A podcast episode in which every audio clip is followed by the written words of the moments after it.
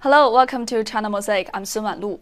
Every movement and fine detail of the recent first meeting between U.S. President Donald Trump and the top leader of the Democratic People's Republic of Korea, Kim Jong un, has been dissected online.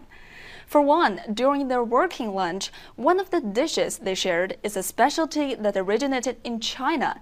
That dish was Yangzhou fried rice. Many countries around the world have different varieties of rice dishes, from Spain to Thailand to India, each with its own distinct features. And the Yangzhou fried rice dish from China carries its particularly exquisite quality of fine dining.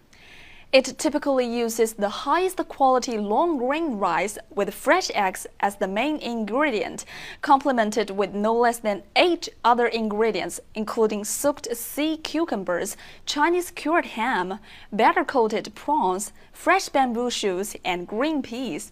The dish is presented in an array of subtle and vibrant colors, bring together a pleasant blend of fresh and salty flavors on the palate.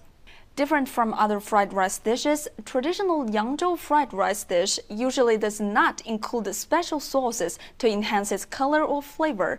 Master chefs create the dish with its own unique mouth-watering aroma.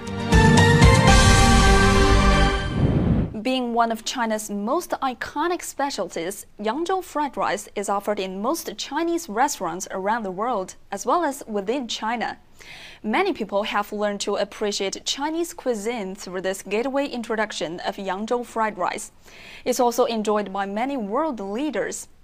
In the year 2013, the United Nations appointed Yangzhou fried rice, along with other Chinese specialties, as the official cuisine on offer. They received special compliments from the UN Secretary General at that time, Ban Ki moon. And in 2014, during a visit to China, the American First Lady Michelle Obama specially requested Yangzhou fried rice as the main dish for an official banquet held in her honor. Yangzhou fried rice was also one of the favorite dishes of attending officials during the Beijing APEC summit in 2014. Then, during the Trump Kim meeting, Yangzhou fried rice was once again chosen to represent Chinese gourmet food culture, put on display before the top American and DPRK leaders, as well as the whole world. It was reported that the special XO sauce, or top shelf soy based seasoning sauce, was introduced into the cooking process on this occasion. This unique version of the dish represents the potential for creativity and cultural awareness within the traditional dish.